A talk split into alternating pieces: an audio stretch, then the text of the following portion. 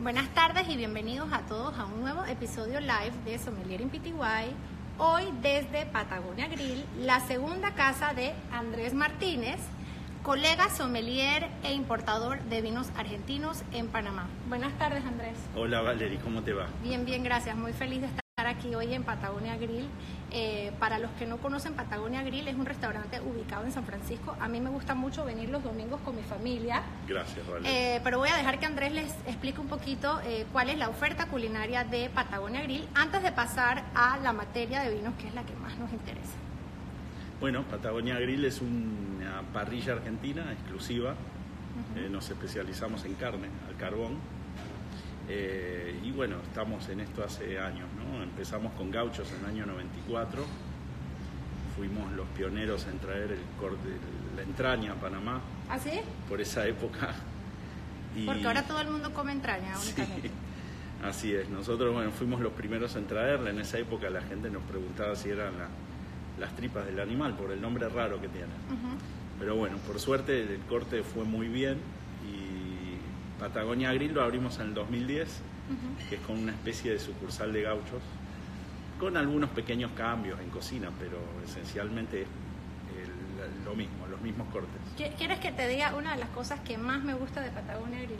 ¿Cuál es? El pancito delicioso, redondito, calentito que traen, que uno lo corta con un cuchillo que te traen espectacular y con una mantequillita que sabe a gloria. Esto es algo que ha ido desapareciendo en los restaurantes en Panamá, no sé por qué, pero la verdad es que para mí un restaurante de nivel se mide por la calidad del pan que te sirven en la mesa. ¿Ese pan es artesanal? ¿Lo hacen aquí? en No los hacen especialmente. Ah, especialmente. O sea que es un secreto bien guardado. Es un secreto bien guardado. Ya. Bueno, como pueden ver, Andrés es argentino. Eh, ¿Dónde naciste? En Buenos Aires. ¿Y qué te hizo? ¿Cómo llegaste a Panamá?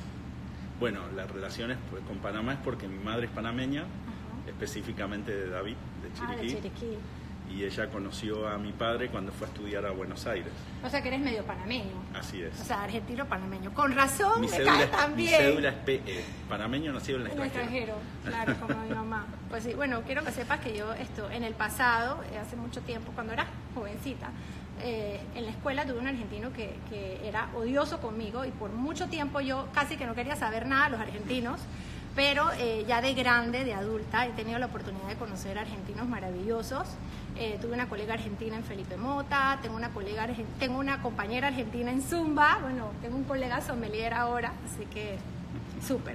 Bueno, eh, ¿cómo fue tu primer acercamiento con el mundo del vino? O sea, ¿cómo, llegaste a ser sommelier? Eh, bueno, eh, yo me imagino que ese proceso habrá empezado largo. El otro día estaba pensando en eso. ¿Cu- ¿Cuándo fue que empecé con el tema del vino? Bueno, creo que yo siempre de adolescente siempre tomé vino. Mi abuelo era tomador de vino, pero tomador de vino a la antigua, ¿no? Era con la comida, eh, mi abuelo de Argentina, ¿no? Eh, y siempre tuve contacto con el vino desde adolescente y como que siempre tenía eso ahí dando vueltas. Cuando estudié en Argentina, eh, cuando los otros chicos compraban cerveza, yo me compré una botella de vino. Baratita, de esas que compraba, conseguías en el kiosco por 4 dólares en Ajá. esa época, o 5 dólares, y yo siempre me tomaba el Valderroble, ese famoso, y otras marcas. Bueno, este, pero en Patagonia Grill empecé a, me empecé a acercar a la carta de vinos, a, a encargarme de la carta de vinos, a armarla, y me fue creciendo la pasión cada vez más, descontroladamente, como que creció, Sí, va creciendo, va escalando, la pasión por el vino siempre va creció, escalando. creció exponencialmente hasta que me empiezo, me doy cuenta que me empieza a apasionar y veo un anuncio de la Escuela Argentina de Sommeliers que había empezado a dar cursos. Tú sabes así que yo fui la primera generación de esa Sí, escuela. yo lo sé. Somos lo de sé. la misma, egresados de la misma escuela en Panamá. Sí. Bueno, la Así verdad es que yo estuve viendo tu carta de vinos y es muy interesante. Eh, tienes unas cosas así bien diferentes. Por ejemplo, los espumantes, noté que tienes un vino Bianchi Los Estradivarios elaborado con Cabernet Sauvignon. Así es. Ese es un espumante, eh, tal vez uno de los mejores espumantes que ha, ha podido producir Argentina. Ajá. eh, y ese lo Es tuve. una rareza. Es una ra- especialidad completa, totalmente. Sí. Ese lo tuve que volver loco a mi cuñado en Buenos Aires. Eh, mi cuñado es tan buena gente, se, se buscó por todos lados Y lo hasta que consiguió las últimas 10 botellas. y me las traje por avión. Wow, o sea, yo creo, lo que ustedes no saben es que Andrés, bueno, ya, ya, ya lo, lo conversaremos, se darán cuenta, es un chico, es un chico que tiene un gusto muy ecléctico por los vinos, ¿no? Eh, con Andrés ustedes no van a encontrar eh, vinos aburridos, vinos muy tradicionales, eh, tienes como una curiosidad muy particular, ¿verdad? Es- tiene que ver un poquito con... Creo que sí, a mí lo que me gusta del vino es la diversidad. Ujú, Eh, generalmente siempre me preguntan por mis vinos favoritos y la verdad que he hecho todo el esfuerzo por encontrarlos, pero no he Sí, podido. sí. Es una pregunta difícil de responder cuando, cuando uno le hacen esa pregunta, sobre todo cuando nos gusta tanta diversidad de vinos, como lo acabas de decir. O sea, a mí lo que me gusta del vino es la diversidad. Y veo que en blancos, en blancos, tienes un semillón argentino. Tengo un semillón argentino que la verdad que es, es algo muy especial, que considero algo muy, muy especial. Es muy buen vino, eh, pero generalmente no se le da no se le da mucha bola. al- Digo, creo que es el único semillón argentino en Panamá. Es el único, sí, y es muy difícil encontrar en, en nuestros países eh, o, o en esta región eh, un vino semillón. Eh, este de Mendel es bueno, es realmente bueno, lo he probado, es de Altamira. Sí, lo he probado también. Son viñas viejas. Eh, y la verdad que, bueno, obviamente Roberto de la Mota, el enólogo, es un gran enólogo, ¿no? Eh, hace muy bien las cosas. Veo que no tienes un torrontés en los blancos. No. ¿Hay una razón especial para eso? El consumo, El consumo. no, la gente no me lo pide y se me queda. Ok, claro. Bueno, ahí es donde toca explorar un poquito más eh, como panameños, como consumidores en Panamá, porque la verdad es que el torrontés es una cepa, es la cepa blanca mítica de Argentina. Es eh, la, la- Emblemática. Es, es- es la única cepa autóctona eh, que tiene Argentina realmente, porque es un cruce entre criolla chica y, y moscadia alejandría, que bueno, hubo un- al cabo de 200 años de tener los, los cultivos cer- cercanos, o de, digamos, tenés un viñedo eh, cerquita a otro, de las dos variedades, al cabo de 200 años hubo una polinización cruzada y nació el, el cruce que es la torrontés. Claro, porque es, eh, contrariamente al Malbec, que es una cepa francesa. Correcto. Así es. Eh, y en los vinos tintos, bueno, evidentemente que tienes mm, distintas opciones de Malbec, tienes blends, y veo un vino que nunca antes he visto, el Passionate Wine de Mente. Así es. Ese ¿Este es lo traes tú? Sí, así es. Ese es de, la, de las bodegas que yo traigo, de los Ajá. vinos que yo traigo, que son vinos realmente muy especiales, ¿no? Eh, de los hermanos Michelini. Cuéntame algo, ¿por qué, eh, a qué se debe, o sea, tú como argentino, cómo explicarías la fama y la popularidad del vino argentino en el mundo? Bien, bueno, yo creo el, el- el, eh, Argentina es un país, eh, digo, que siempre fue un gran productor de vino, ¿no? Y un gran consumidor de vino también. Argentina en, en- en la década del 80 llegó a ser el tener el segundo mayor consumo per cápita en el mundo. Increíble. ¿eh? O sea que eh, realmente es un país donde el vino se introdujo muy temprano, donde la gran inmigración europea que hubo generó un enorme mercado de consumo interno que todavía existe. Eh, desde ese punto de vista, desde el punto de vista interno, podría describirlo así, ¿no? Pero desde el punto de vista ex- externo, eh, todo empezó en, los, en la década del 90 con una modernización de la industria eh, y con el caballo de batalla, el caballo insignia que es el Malbec. Así que yo creo que desde el punto de vista externo, el Malbec y la imagen del país es lo que ha llevado a impulsar el vino argentino. ¿no? No, la verdad es que es, es un éxito eh, que no se puede cuestionar. La verdad que la verdad que no, la verdad que Veo que tienes entonces muchos vinos de Argentina, pero también tienes vinos de Chile, tienes de España, tienes de Italia, tienes de Francia, así es. Chateauneuf du Pape, muy bien. Tienes vinos dulces, destilados y cervezas, o sea, una carta bastante completa. ¿Qué se me queda por acá? Muy bien. Em, y entonces, ¿cómo llegas a la decisión de importar vinos a Panamá? Eh, pasión. Eh, te- si te soy muy te soy sincero, eh, la verdad que con la cantidad de vino que hay en Panamá, que todos sabemos que el mercado está un poco saturado, eh, tomar ese- esa decisión no era muy racional. eh, pero lo hice de todas formas por una porque es lo que me gusta hacer. Entonces dije, bueno, de una vez voy a hacer este, lo que me gusta, lo que realmente me gusta. Y por eso decidí, más que nada por una cuestión de pasión. Hablemos del vino que me serviste hace un ratito. Hablemos de este. Este vino es muy especial realmente. Bueno, este vino ya me lo he tomado y sé que es una delicia de vino, así que lo voy ahora a probar en compañía de Andrés. Y es esta botella que está aquí, ¿verdad? Así es. Este es el Sorsal Ego Tinto de Tiza. A ver, se los enseño. Este, este que está aquí. Hablando de Malbecs, este Sorsal viene de la zona de Tupungato. ¿Esto es Valle de Uco? Esto es Valle de Uco, Gualtallarí. Ok.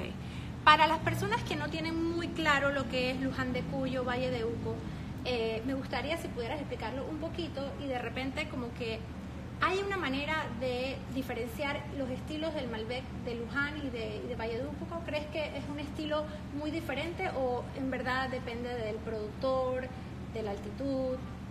Eh, bien, bueno, lo primero que diferencia a, Luján de Cuyo y Maipú con Valle de Uco es que Luján Está más, bajo, está de 800 a 1000 metros sobre el nivel del mar, Valle de Uco está arriba de los 1000, de 1000 a 1600 metros. Esa altitud te va a dar eh, mayor intensidad de rayos ultravioleta, eh, lo que hace que la piel sea más gruesa, te va a dar más aroma en el vino y también, que es lo más importante, noches más frescas por lo tanto más acidez en los. O sea que podemos decir, por ejemplo, o sea, noto en el estilo de los vinos del Valle de Uco que son generalmente Malbec que son mucho más frescos, en donde a veces la madera es menos invasiva, eh, son más elegantes, inclusive es a veces me da la sensación de, literalmente probar una cepa distinta, porque la encuentro el Malbec en algunos casos más femenino, más floral. ¿Estoy equivocada o...? Yo estoy completamente de acuerdo con vos. Eh, esa es la expresión de Valle de Uco, ¿no? Vinos más elegantes, más refinados, eh, la acidez.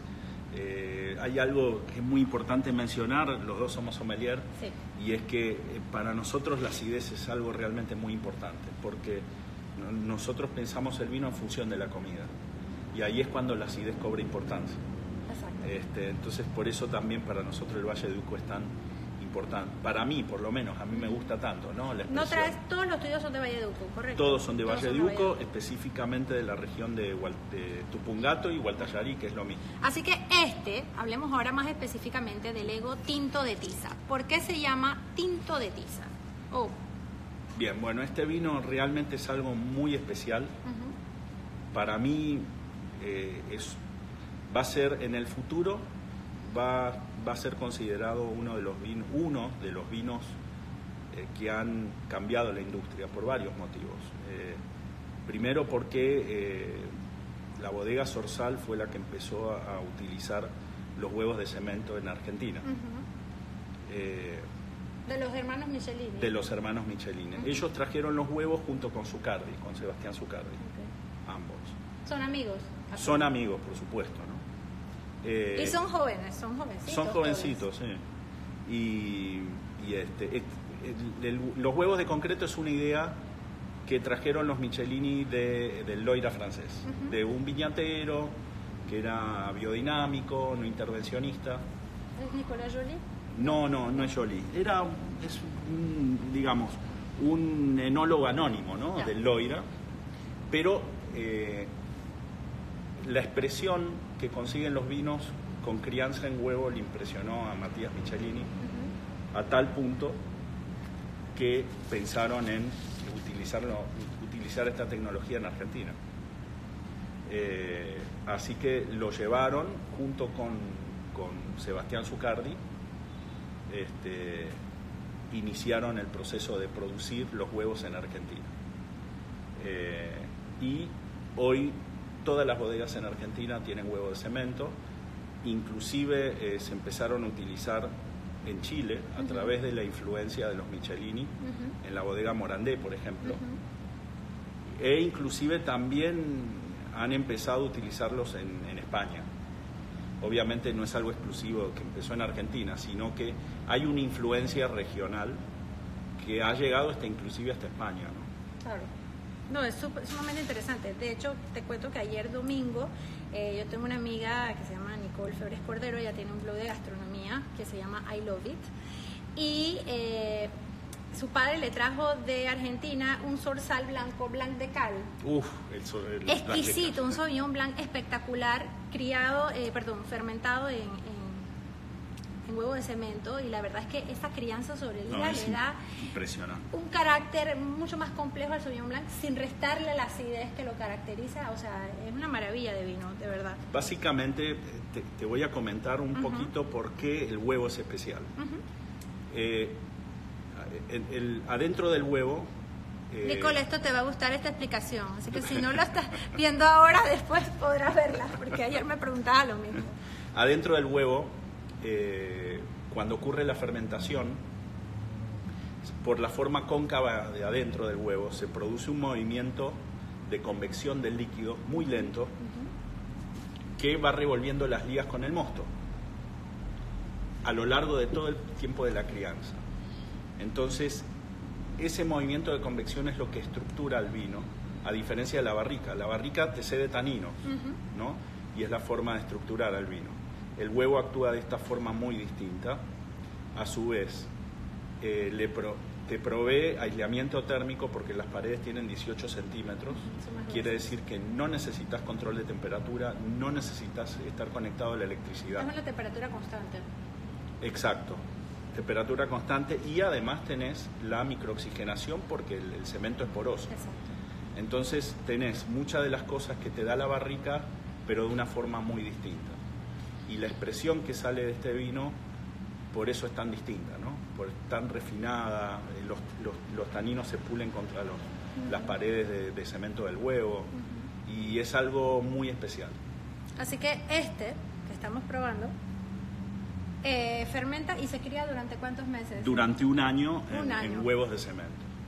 Eh, otra de las cosas importantes también del huevo es que es una vasija relativamente neutra, entonces no te influye, eh, no te invade eh, el sabor del vino. Lo que decíamos, aquí no hay notas ahumadas, no hay notas de vainilla, de coco, que, opaquen la fruta original, Así es. por así decirlo. Entonces lo que tenés es una expresión de fruta extremadamente pura, eh, pero a su vez eh, tenés eh, la expresión, la completa expresión de lo que viene de la viña.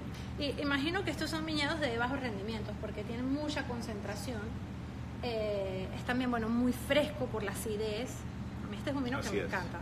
Tú lo sabes. Bueno, este vino, la verdad que para mí, yo te digo, eh, sinceramente, lo que me gusta de este vino es eh, que tiene la expresión frutal del Nuevo Mundo. Si hay algo que al Malbec no le falta es expresión frutal. Para nada. Eh, pero a su vez tenés las notas terrosas del viejo mundo. Entonces es como la- lo mejor de los, de, de los, de los dos mundos. ¿no? eh, realmente es algo maravilloso. Y que otros, o sea, veo que tenemos el Ego, pero tienes también el Sorsal, Terroir único del Sorsal Gran Terroir, el Calcario. Así es. Bueno, yo traigo, son dos bodegas por separado. Una bodega, son de todas de los mismos hermanos Michelini, pero por un lado está Sorsal con Juanpi Michelini. Perdón, pudiéramos decir que son proyectos diferentes. Son proyectos diferentes, así es. Eh, Sorsal es la... Permíteme una botella Sí, para no. mostrarles. Esta es, esta es la de Sorsal que estamos hablando ahorita mismo. Saludos a mi amiga Naidú en Bogotá. Saludos al chef Álvaro, que dice que luego va a ver toda la entrevista. Saludos a Marcos, nuestro colega sommelier, a Ani Briones y a Leinecker Chef. Muchas gracias por sintonizar. Este es el otro Sorsal Este es el otro. que Sorsal. también lo he probado este que está aquí, que también me ha encantado, Sorsal Gran Terroir, aquí ven la firma de, del enólogo Juan Pablo Michelini. ¿Estos vinos dónde se consiguen? ¿A- a- ¿Los Bien, estos vinos, aquí en la Patagonia? línea completa Sorsal está en bodega La Fiesta Ah, ok. y también tengo un punto de retail en Patagonia Grill. Ah, ok. O sea que en cualquier momento uno puede venir aquí y decir, ah, quiero llevarme eh, un vino Sorsal, un ego tinto de tiza, y se Así lo es. facturan y se lo lleva a casa. Así es. Ok, perfecto. ¿Y estos que están por acá? Bien, esta es la línea Sorsal, que es, un, es, es, eh, es la más, entre comillas, convencional. ¿no? no hay nada convencional de los niches, pero es lo más, lo más eh, eh, accesible. Ok. Y luego tengo la línea de Barbarians, que Barbarians realmente... Espérenme, que les voy a mostrar estas etiquetas, se las voy a poner una por una. Ok, eh, antes de eso, Nesim, saludos Nesim, que es un gran entusiasta del mundo del vino. Eh, en la cuenta de Nesim se pueden enterar de todos los eventos relacionados con el mundo del vino en Panamá, cenas, ferias, catas. La verdad que Nesim hace un trabajo espectacular con eso. Dice, una pregunta para Andrés, ¿con qué plato del restaurante maridarías el ego zorzal? El, el, ego, bueno, el ego es ideal con carnes eh, relativamente magras. Que no tengan mucha grasa. Que no tengan mucha grasa. Y buenos ingredientes puente para el zorzal es, son la pimienta y los hongos. Así que espero que eso conteste tu pregunta. Suena súper bien. Pasando, te, te, te, te, gustó la respuesta? Eh, bueno, pasando a Saludos, otros. pasando a otros vinos que tiene también eh, Andrés, eh, que Andrés trae a Panamá, está este vino que ha dado muchísimo de qué hablar. Es un vino blanco que se llama, es de Passionate Wine, Vía Revolucionaria Torrontés Brutal. En realidad es un vino naranja. Hablemos del vino naranja porque yo estoy segura que muchas personas no tienen ni idea de lo que es el vino naranja. Y siempre es bueno repasar algunos conceptos. Bueno, el, el, ahora vamos a entrar a la línea Barbarians, que son prácticamente ¿Literalmente todos vinos. se llama Barbarians o tú le pusiste ese nombre? Barbarians Wine, Wine Group es el, el nombre del grupo, literalmente. Ah, ok. De, ya les da una ideita de... Se distingue de Sorsal, que es más accesible, claro. Barbarians es más experimental. Ok. Cuando dices accesible, no te refieres a rango de precio, sino como a cercanos, como fáciles eh, de tomar. Sí, son más entendibles para el consumidor en okay, general. Okay. Esta, esta línea que vamos a ver es una línea experimental prácticamente, lo que es Barbarians, uh -huh. y son vinos realmente no convencionales. Okay. Eh, entonces el vino naranja es un tipo de elaboración ancestral, es como se elaboraba el vino hace 6.000 años en Georgia, al este del Mar Negro, y básicamente consiste en poner racimos de uva blanca con las pieles y la semilla a fermentar uh -huh. y a a criarse durante un tiempo prolongado, ¿no? Es decir, es una maceración prolongada eh, con pieles y semillas de un vino blanco. Pudiéramos pensar que va a ser un, que va, que va a tener como resultado un vino muy muy astringente o no? No, eh, bueno, en, no es el caso de este Por las vino. semillas, lo pregunto. Sí, no es el caso de este vino de Matías. La verdad que el vino de Matías es, es bastante, eh, no es tan astringente. Uh -huh. Los taninos están bastante domados. Hay otros ejemplares de vino naranja en el mundo que sí, que son más brutales porque, porque eh, la maceración es, es, mucho más prolongada, de pronto cuatro o seis años. Esto, cuatro o eh, seis años, wow. Sí, por ejemplo, este señor eh, Estanco Radicón, él hace vinos naranja en el Friuli y, y te, los cría durante 4 o 6 años, wow, muchos de qué ellos. Locura. En el caso de Matías, Matías él, en, los, en, el huevo de cemento uh -huh. fermenta tor, la, la, uva torrontés. Que es el único vino torrontés que trae, es el único blanco que traes, correcto. El único naranja. El único naranja, perdón. Así es, este debe ser el único vino naranja, tal vez pueda ser el único vino naranja en Centroamérica, ¿no? ¿No? Que tenemos, bueno, la, la la suerte de tenerlo acá en Panamá, eh, y es básicamente esa, esa maceración prolongada con eh, los ollejos y las semillas te cambia completamente el perfil del vino, ¿no? Sí, porque este es un torrontés y créanme que no es como ningún torrontés que han probado antes. Exactamente. De hecho, me, me, a mí en lo personal, me, pues es un vino que me intriga bastante porque tiene eh, un carácter muy, muy fresco, eh, más tirando como hacia las notas cítricas, la naranja. Así eh, es. Digamos, menos perfil de torrontés de floral o qué sé yo, de durazno y demás. O sea, es, es un perfil totalmente diferente. Es Así es. Y es un vino que por su, su macer, la maceración que te estoy diciendo, eh, desarrolla notas un poco rancias, tal vez un poco poquito rancias, un poquito oxidativas tal vez, y esa es la característica del vino naranja. ¿no? ¿Y con qué tipo de comida, por ejemplo, tú recomendarías eh, acompañar un torrontés como este, un torrontés naranja? Todo tipo de pescados y mariscos. Uh -huh. eh, por ejemplo, tengo amigos que lo han maridado muy bien con eh, comida hindú o Ah, comida, claro, claro. comida asiática Aporta también. como un contraste interesante, refresca. Así Me es. gusta, me gusta. Por ejemplo, en el maridaje que tuvimos con, en la cena maridaje que tuvimos en íntimo, Ujú.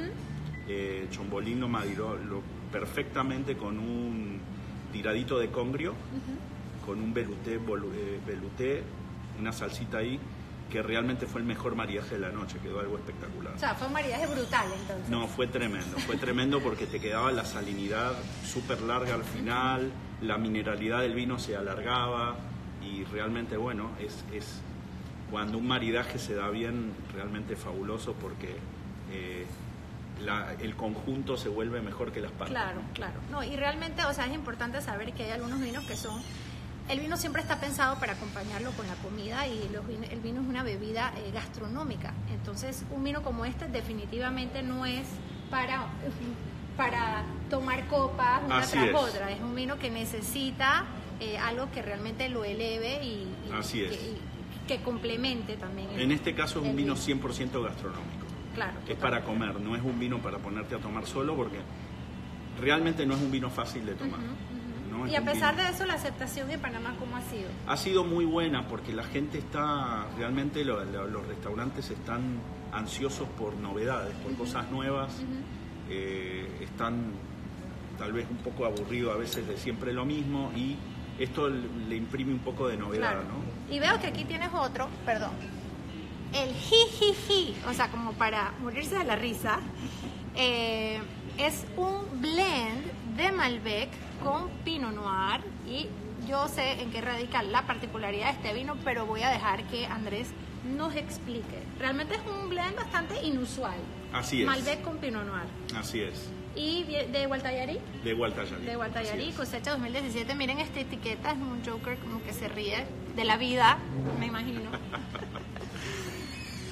Cuéntanos. Este vino es de, el, vino anterior, el naranja, el... Voy a, ponerlo aquí. el- Voy a ponerlo aquí para que lo... No, no se ve, no se ve. Ah, ahí. Ajá. El vino anterior era de Matías Michelini, este es de Gerardo Michelini, el hermano mayor, eh, que lo elabora con la esposa que se llama Andrea Mufato. Ah, con razón aquí vi que, está, que están las dos firmas. Ok. Así es. Ellos, Gen del Alma se llama la bodega que ellos tienen y elaboran vinos realmente de una fineza increíble, muy femeninos, ultra elegantes. eh, y el- la línea Jijiji es una línea de maceración carbónica Ah, qué interesante. eh, que ese tipo de vinificación te da como resultados vinos muy frescos, Frutosos también, ¿no? frutosos, jóvenes, encantadores, ¿no? Eh, es un poco el estilo de Beaujolais Nouveau de Francia. Sí, total. Eh, y bueno, eh, eh, tuvieron la idea de hacer este blend inverosímil, porque realmente, pero ha funcionado a la perfección. Y este, el Jijiji es prácticamente un vino de garage. O sea, este es elaborado artesanalmente por ellos dos. Y me imagino que pequeñas producciones, ¿no? Es un vino Pequeñas De grandes producciones. volúmenes. realmente son, son cosas muy exclusivas. ¿no? Si bien el precio es bastante accesible. Por ejemplo, ¿cuál es el precio de este vino? Este que estamos hablando aquí, el jijiji. Este vino en, en, en la tienda debe andar como en 15 dólares. Ah, 15 dólares. Súper accesible. Sí. Súper accesible. Eh, me pregunta Ani, ¿en qué puntos de venta está Jijiji? ¿Está en la, en la Patagonia. fiesta? Eh, no, lo que es toda la línea Barbarians está solamente en Patagonia. Ah, solamente en Patagonia y como les dije, llegan a la Patagonia, dicen quieren comprar el vino Jijiji y se lo facturan inmediatamente y se lo llevan para su casa. Así es. Y de, o de paso pues se comen alguito aquí en el restaurante. bueno, el Tú que- no me habías prometido unas picadas así es, las puedo pedir cuando gustes. Las puedo- para acompañar la copa de, del Malbec. Yo creo que podríamos Eh, no, pero darle- no quiero que te molestes. darle marcha. No, no, quiero que te molestes para realmente. nada, al Entonces también nos quedan, aquí tengo enfrente a mí otros dos más. Esperen. Tenemos, vamos a empezar. ¿Con cuál de los dos quieres empezar? Bien, bueno, podemos empezar con el... Vamos a seguir con Matías, con el Ok, demente. Con, Mati- con Matías. Matías este del aquí se llama Demente, ¿no? Y que me encantan los nombres, o sea, nada. Eh, El vino se llama inesperado. demente y Matías está un poco demente. ¿no? ¿Ah, sí? Él siempre hace Ah, cosas... este es un blend. Así es. Ajá, blend. este es otro blend, cuéntanos. Este es un Malbec Cabernet Franc y se llama demente porque eh, ocurre que, bueno, todos los, eh, todo, cualquier enólogo normal eh, lo que procura es que su, la fermentación de su vino se lleve, a, se lleve a cabo en tiempo y forma, ¿verdad? Sin interrupciones, con el correcto control de temperatura y todo lo demás. En este caso, Matías, Matías se le ocurre hacer un blend de ocho lotes, una mezcla de ocho viñedos, de Gualtallarí exclusivamente, pero lo que hace es que él agarra y cosecha el primer, el primer lote, cuando está listo él va a probar la uva, cuando está lista la, la, mete a fermentar, y cuando va el segundo lote, que puede estar listo después. 15 o 20 días después, cosecha y mete la uva encima de la otra que ya está Ah. fermentando. Entonces, O sea, había escuchado esto. por eso, entonces interrumpe la fermentación que, y después hay que esperar a que vuelva a fermentar el mosto porque eh, ellos, los hermanos, hacen todo con levaduras indígenas, entonces demora en fermentar. Y entonces en el caso del demente eso ocurre ocho veces, porque ocho veces le mete el... Es una demencia. eh, interrumpe, entonces el vino desde que empieza a que termina de fermentar puede demorar 40 o 60 Y, y días. cuéntame algo, porque este vino no quiero imaginármelo en nariz, quiero imaginármelo en la boca.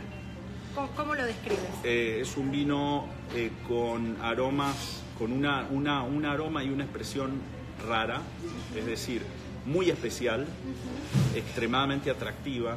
Eh, son aromas muy intensos de hojas secas, de piedra de río. eh, es una expresión, generalmente ellos hacen vinos, el estilo de ellos es... Más earthy. Sí, terroso. Terroso. Tú sabes que en español no me gusta. Me encanta cómo los, los, los americanos hablan de las earthy notes y los earthy tones. Y en, en español siempre me cuesta escribir terroso porque no sé si refleja lo mismo. ¿Tú usas también esa palabra cuando haces tus notas de cata? Terroso siempre. Terroso, terroso. Bueno, seguiré con terroso. No es que pens- pensé que no me gustaba cómo sonaba, pero sí. O sea que es un vino terroso. Es terroso y es, es, es, es raro. ¿Y la fruta cómo se pero siente? raro de una buena forma, por Ajá. supuesto. O sea, justamente por eso lo traje, ¿no? Eh, hay algo de fruta, pero la fruta no es la protagonista en estos vinos. Eh, y es un vino de autor, no convencional de autor. O sea, que es algo muy distinto a lo que vas a probar por ahí, único. Y eso es lo que le da justamente la fermentación, si se podría decir dinámica en algún punto, ¿no? Eh, y bueno, básicamente esa es la idea. No, hay que, hay que, ese- tengo que probarlo porque ahora sí me he quedado En con la realidad es un vino que tengo entendido, yo soy sommelier, no soy enólogo, no, no, soy, no puedo ir hasta allá, pero tengo entendido que en el manual de enología es, es un vino que no debería funcionar, o casi. Es que- pero es sin que embargo es estoy un todavía en mi mente tratando de imaginármelo, pero evidentemente pues no tenemos un punto de comparación porque nosotros los sommeliers usualmente cuando catamos un vino inmediatamente buscamos en, en nuestra mente esto eh, recuerdos de, de- de aromas, de sabores, de texturas y entonces en este momento estoy así como en blanco. Pero bueno, lo voy a tener que probar. Y este que está acá es, se llama Bien, el superuco calcáreo. este que está aquí, también de Michelini y dice San Martino. Sí, San Martino es otro socio que se une.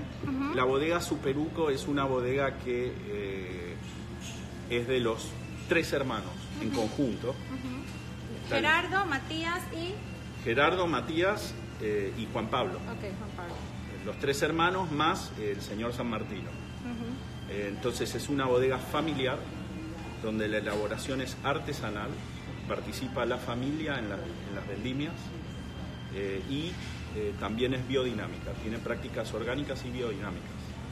En el caso de este vino que yo traigo es un vino de un viñedo único Ujú. eh, a 1400 metros en Tupungato y es un 100% Malbec que se cría 18 meses, la mitad en, en ánforas o huevos de cemento, dependiendo de lo que los hermanos decidan cada año, y la otra mitad en barricas viejas. Y cuéntame algo, estos vinos, los, estos vinos de los hermanos Michelini, eh, ¿se exportan principalmente o, o se consumen también en Argentina? O sea, tú dirías que son vinos... Mira, estos vinos son, por supuesto que se consumen en Argentina y se exportan ambas cosas, pero estos no son vinos masivos, ¿no? Son vinos, eh, se, se puede, son vinos de culto. De, de- Es que de total. nicho, de hablo sobre tener- hablo sobre todo es la línea Barbarias. Claro, es que hay que tener como una curiosidad muy particular, un gran interés como por probar algo muy diferente. Eh, Exacto, hay que tener un cierto nivel de conocimiento eh, en general, ¿no? Obviamente. y una apertura de mente también. Así es. ¿no? Eh, es que son cada uno de estos vinos que yo traigo son eh, vinos que eh, te van a decir algo, Claro. ¿ok? Y que te van a hacer o quererlos o Te van a hacerte replantear las cosas, por supuesto, te van a gustar o no, pero eh, si hay algo que no van a, van a ser son vinos normales, no está, comunes. me está preguntando Panama Foodie, hola Panama Foodie, ¿cuántos grados de alcohol tiene el demente? Y el demente tiene 14 grados de alcohol. Pero es algo que es algo que sientas en el vino, en, en este caso en particular, ¿lo sientes El- como el vi- vino el demente o está el- bastante equilibrado? Está muy equilibrado el demente, es un vino sí que necesita respirar. Ok. es que hay que decantarlo y esperar y hay que tratarlo con paciencia, ¿no? Eh, básicamente. Es un vino, mira, eh, hablándote un poco que vos decías que es difícil de describir, yo te lo podría describir como un- algún tipo de vino italiano, del norte de Italia. ¿Como una del Piamonte. Marone de repente? No, no, todo lo contrario, como un vino del Piamonte, del otro Ok. lado. Tiene una acidez importante. Ah, ok, ok. ¿eh? Eh, por ejemplo, Chombolín lo maridó con un eh, con un puerco vietnamita, eh, que si hay algo en lo que Chombolín es un maestro es haciendo puerco. Yo digo que es como Messi haciendo puerco. Sí, bueno, bueno, bueno. Bueno, no, perdón. Calmémonos, Messi Chocolín. Chef, yo lo quiero mucho, pero yo digo que el maestro del puerquito y el chanchito en Panamá es Alfonso del Espriel. Ah, ¿en serio? Así que ya vi que ahora está en competencia. Voy a tener Habría que, que ponerlos a los regresar dos a- a, íntimo a probar el chancho, el puerquito de del chef Chombolín. Eh, no, no, sin ánimos de, entrar en polémicas. pero es que yo siempre le digo eso a Poncho. Y bueno, Poncho es muy amigo de Chombolín, así que por ese lado no, no creo que se moleste. Bueno, y fuera de los vinos argentinos, ¿qué te gusta tomar a ti? O sea, digo, fuera de los vinos argentinos, ¿qué te gusta tomar en el mundo de los vinos? No sé, del viejo mundo. ¿Hay algún estilo de vinos que, que te huele la mente, que tú me Valerí, me encanta? Hoy, hoy un, eh, un eh, el capitán Carlos Mata, que también es un gran entusiasta del mundo de los vinos, me decía que él, sus cepas favoritas son el Zinfandel y la Garnacha. O sea, hay personas que tienen sus preferencias muy marcadas. Decíamos que como sommelier es difícil responder esa pregunta, pero, pero digo, Andrés toma otra cosa que no sea vino argentino. No, por supuesto, no, no, yo, yo nunca tomo un vino igual, prácticamente. O sea, ca- lo ideal sería para mí que cada vez que abro una un botella sea un vino distinto día. y de Claro, todos lados. Claro, sí. Eh, yo soy un poco el anti favorito, Ya. porque yo creo que lo lindo del vino es la diversidad. Claro, sí. Entonces, eh, Sí, en el mundo del vino realmente es diferente como que ser leal a veces a una bodega, aunque yo sí tengo como, a mí sí me pasa que si logro una conexión emocional con una bodega, que tú la tienes con esto, no, por supuesto, eh, claro, sí hace claro. que están más presentes en tu Por vida. por así supuesto, digo, definitivamente que yo traigo esta bodega, estas bodegas porque a mí me gustan los vinos frescos, me gustan los vinos minerales, me gusta tener acidez en el vino, eh, me gusta la elegancia, eso por supuesto que sí, es mi, mi estilo, de, sí, tengo un estilo favorito, por supuesto, ¿no? Eh, no, no soy tan amante de la madera, de la golosidad. eh, ¿Te gustan Cierto. un poquito más austeros los vinos? Sí, Más me, sobrios. me tienden a gustar más sobrios, sí. O sea que por eso te, claro. Pero sobre todo, sobre todo la acidez y la mineralidad me gustan un vino. La madera no. El exceso. En exceso, Ojo, ¿eh? claro. Eh, es que a veces es imperceptible Exacto, en no, casos no, y, ahí, en- en- y ahí es donde el enólogo se nota si es un maestro o no del arte de... Así de es. hacer No, vino. inclusive he tomado vinos que donde la madera se nota bastante, pero la complejidad del vino no tapa a la complejidad del vino, siempre y cuando el vino se exprese con su complejidad y con distintas notas, eh, no hay ningún problema. Digo. ¿Tienes un vino de diario? Un go-to wine, que tú digas tu, tu vino de batalla. ¿Cuál sería? No, no tengo. No, porque cambia todos los días. Y si tienes que celebrar algo muy especial con tu esposa, tu linda esposa Lili, que nos estaba siguiendo, que también es sommelier, porque son una pareja de sommeliers. Otra cosa que quería decir, eh, este, que yo le debo mucho a Lili, porque ella, vos sabés que ella también es sommelier. Sí, claro, lo acabo de decir. Así es, y eh, me ha ayudado muchísimo con este, esta importación de vino. Claro, Así que quería se mencionar necesita eso. un partner. Se necesita un partner in life y un partner in wine. Así es. No, qué belleza, de, de verdad, qué, qué, qué bonito. Si tuvieras que irte a una isla desierta, Ajá. Qué interesante. ¿qué vino te llevarías? Uf, un champán. O sea, me da risa que de todas las respuestas había y por haber la que menos me esperaba. Creo que sí, no sé, me salió porque sí, O sea, que, definitivamente. o sea, que eres un champagne lover. De- definitivamente. Definitivo, claro, que no, yo también, o sea que no, no, no conozco mucho, bueno, mentira, a Bobby también le gustan las champañas, creo, pero eh, me cuesta encontrar personas que le gustan mucho la champaña. Y me pasa mucho que están como que siempre como que tomando las mismas champañas y entonces, y, de, y digo...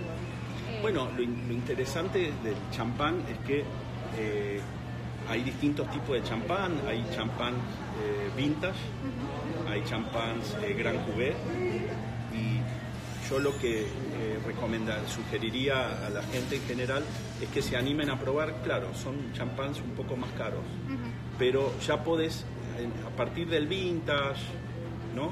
Ya podés empezar a percibir un poquito más complejidades la complejidad en los y champanes. cuando empieza la complejidad en el champán, la cosa se pone interesante. Claro, claro.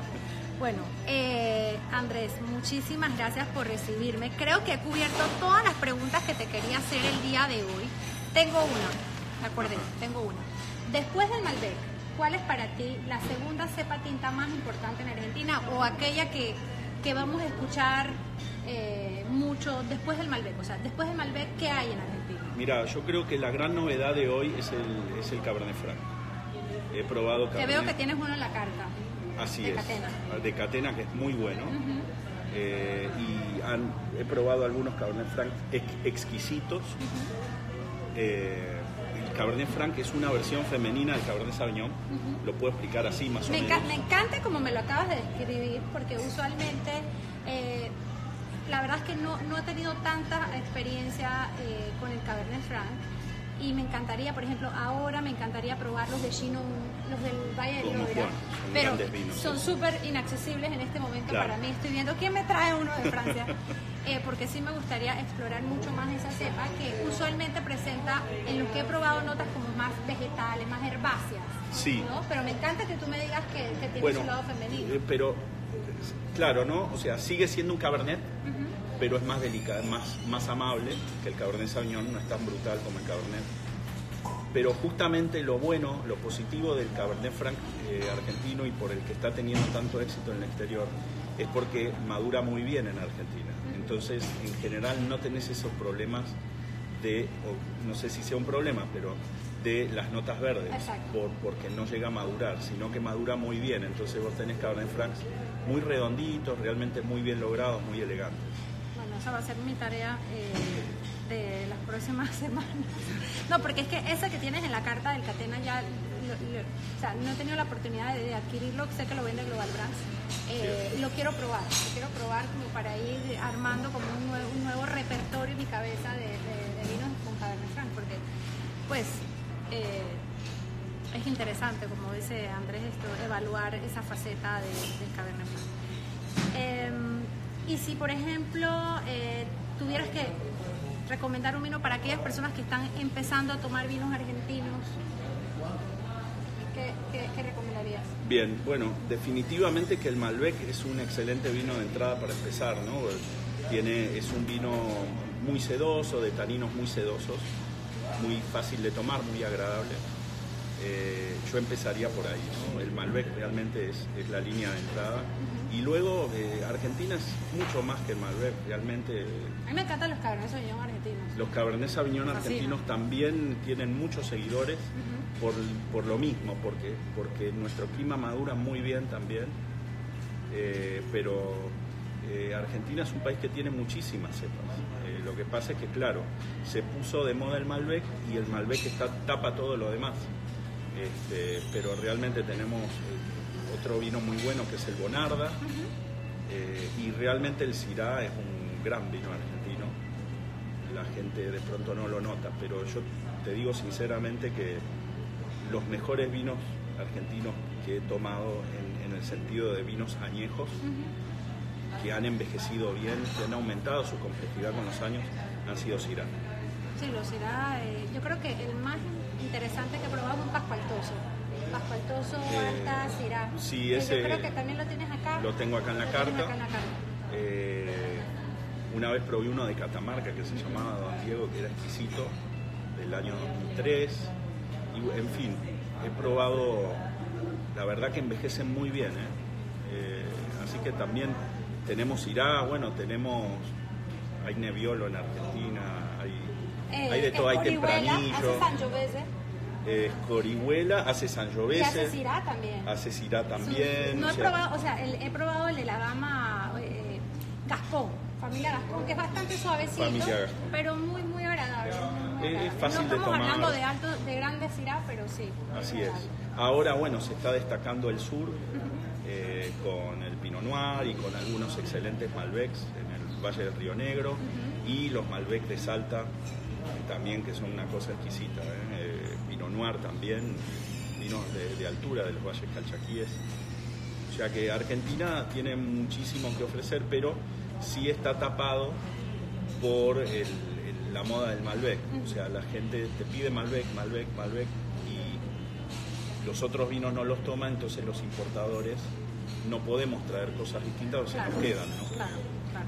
Pero Eh, un poco para decirle al consumidor lo importante que es eh, eh, que eh, ellos determinan la diversidad en gran medida, ¿no?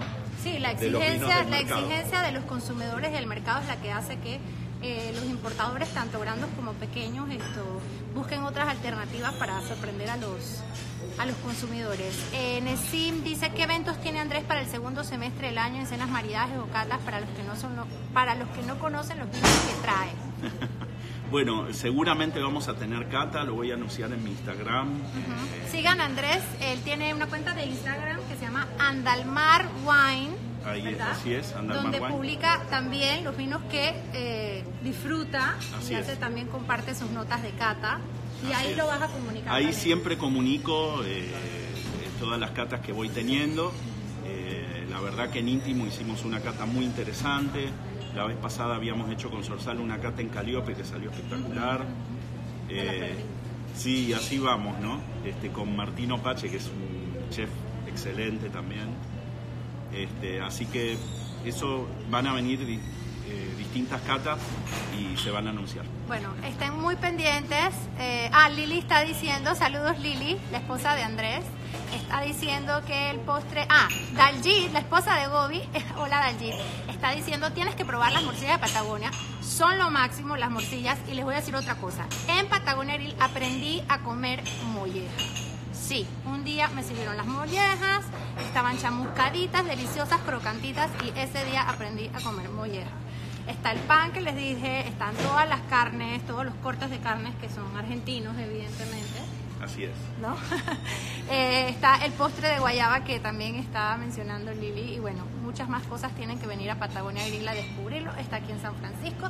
Casi siempre está Andrés sentado en esta mesa al lado del, eh, de la recepción, del counter. Eh, muchísimas gracias Andrés No, por gracias a eh, vos, permitirme Valerie. hacerte unas preguntas el día de hoy. Gracias a Eh, vos, Valeria. y bueno, muchísimas gracias a todos los que han sintonizado, a todos aquellos que van a ver este, este live. Sepan que luego de 24 horas está, los estoy subiendo a un podcast, por ahí les comunico la dirección porque no sé muy bien cómo funciona, con eso me ayuda mi esposo. Pero bueno, espero que les haya gustado el live de hoy. Está a punto de cortarse porque eh, con Álvaro aprendimos que se corta, que se corta apenas, apenas pasan 59 minutos. Eh, muchísimas gracias a todos y hasta la próxima. Chao. Chao. Gracias. Ahora